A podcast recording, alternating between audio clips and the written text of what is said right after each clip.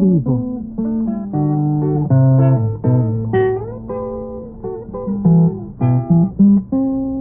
Mis décadas.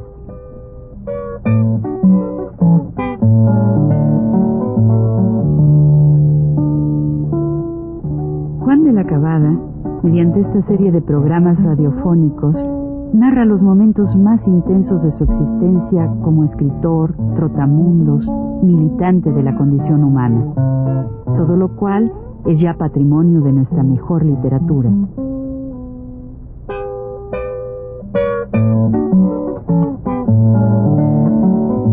Con ustedes, Juan de la Cabada.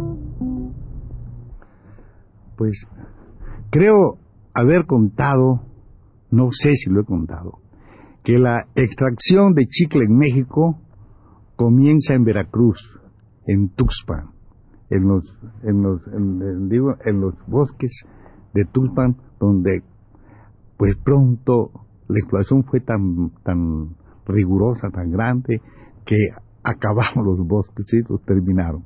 Los terminaron porque cuando se hace el trabajo demasiado seguido, es decir, se pica un árbol este año y el otro y el otro acaba matando el árbol.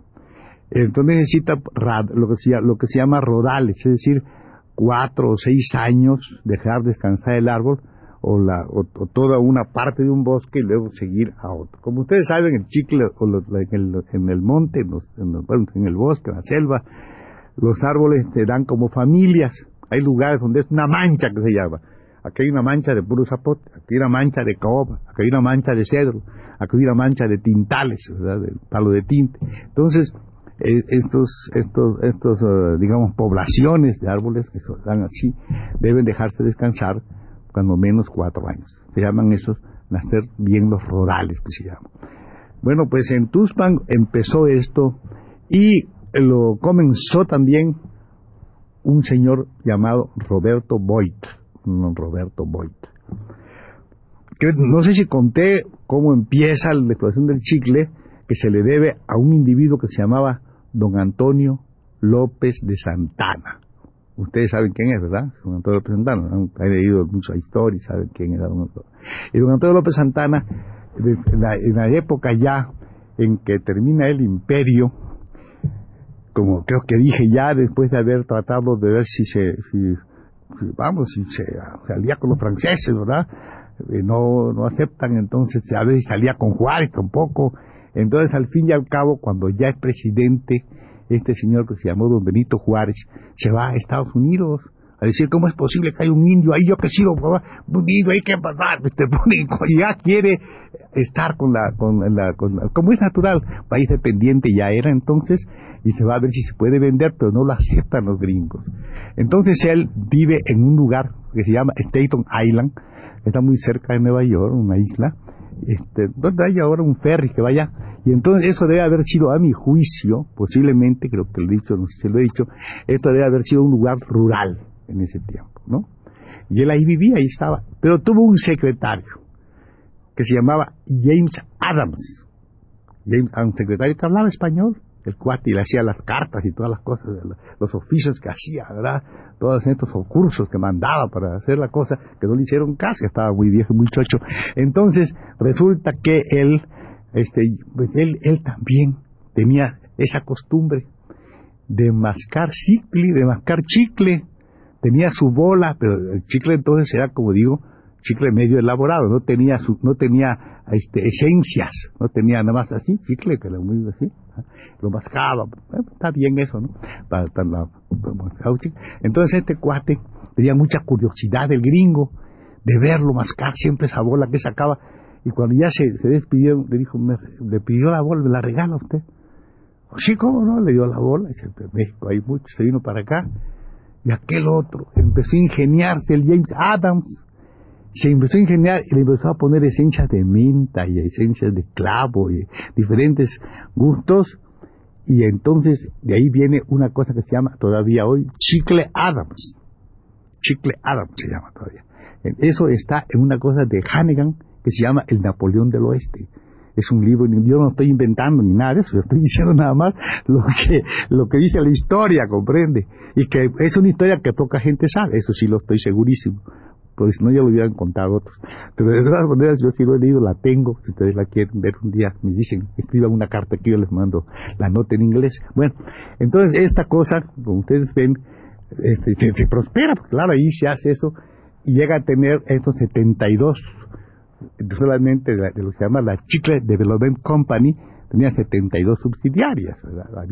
un montón de, de, compañías, ¿verdad? Que formaron un gran trust. Y por otro, es, y por otro lado está el otro, el otra compañía chiclera, que es la Wrigley de Chicago, ¿verdad? Ya después.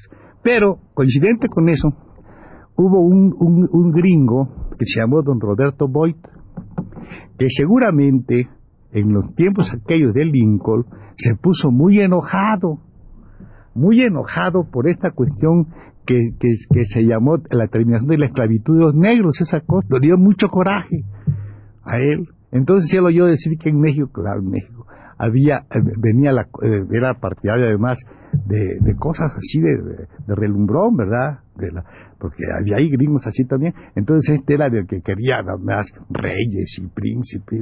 Y aquí en México vino la cosa de Maximiliano, el emperador Maximiliano. Y se vino para acá en ese tiempo huyendo de aquellas cosas, ¿verdad?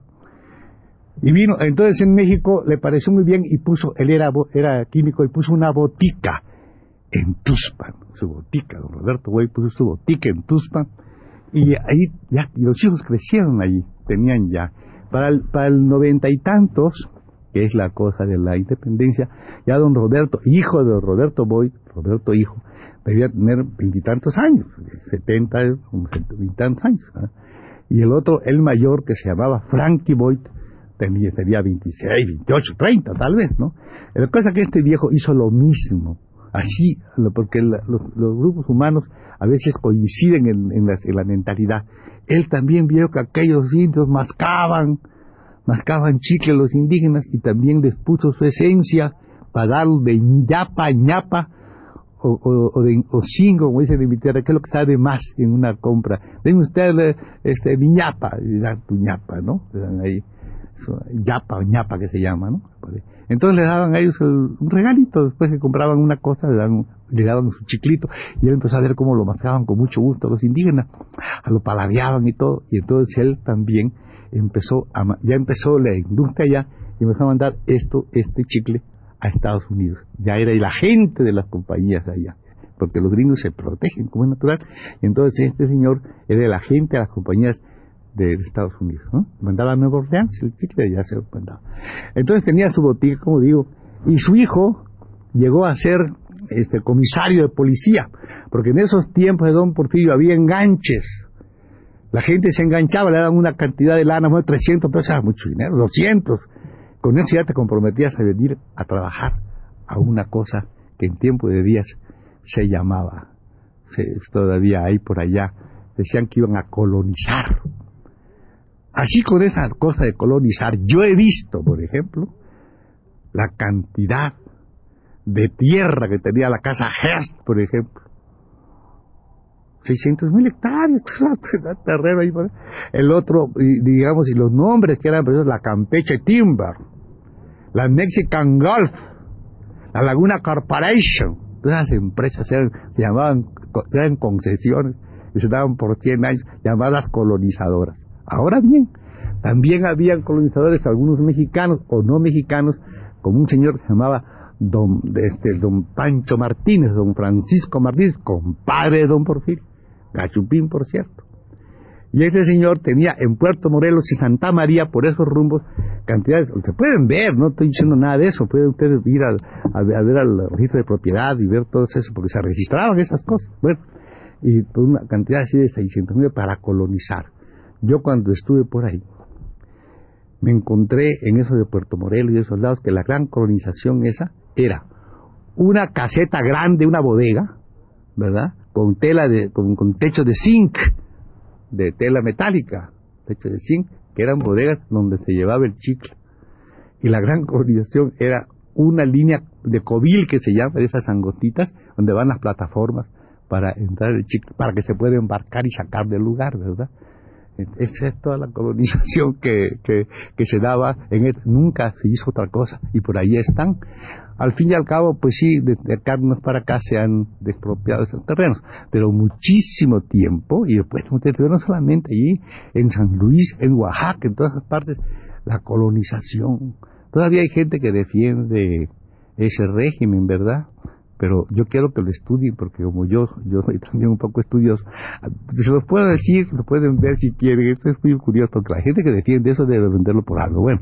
Entonces ahí es y este señor pues mandaba a su hijo pues el hijo de don Roberto Frankie Boyd jugador lo mata en una casa de juego porque era jugador, griego jugador, muchacho mexicano ya, pues eso es así ya, pero de todas maneras aquí había crecido y en el juego lo matan, porque el, el chicle y es, los pisos, esas cosas de, este tipo de trabajo, se pega la conducta. Un señor de esos es un señor, ya lo saben ustedes, frecuentador de prostíbulos con la pistola en la bolsa. ¿Ustedes han visto las películas del oeste? Bueno, eso, pero aumentado en, en, en estos lugares donde en realidad la vida, este, bueno, posiblemente a veces en un tiempo de México había más peligro en una cantina que en la guerra mundial, por ejemplo. Seguramente moría la vida más fácilmente algún tipo allí. Esta es la cosa, ¿verdad? Este, este hombre, como digo, tenía la botica, pero como era también una época paternalista, él tuvo una crianza mexicana. Castillo se apellidaba. Y a este lo hizo boticario.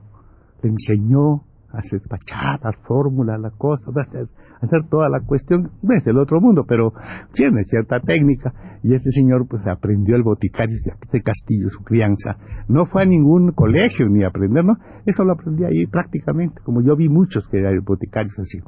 Entonces este cuate pues, este Castillo, llegó a, obtener cierto, cierto, quería independizarse como es lógico, y un día, ¿verdad? Sí, y dijo, bueno, pues no impide piso, y puso una botica por su cuenta.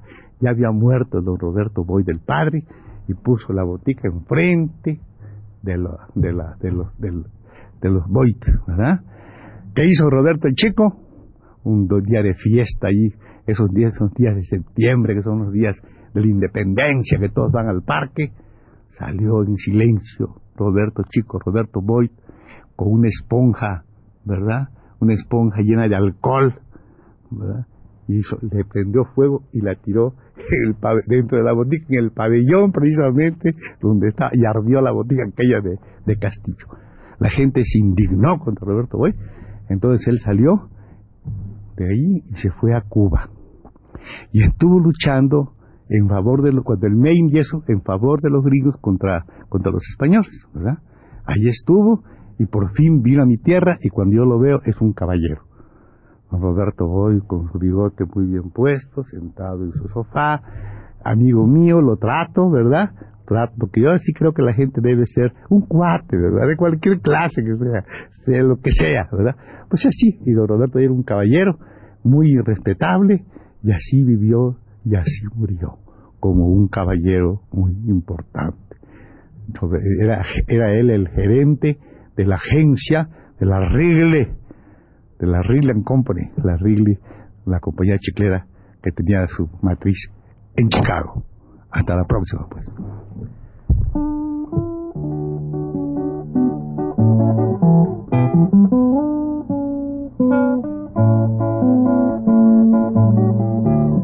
Radio Universidad presentó Recuento Vivo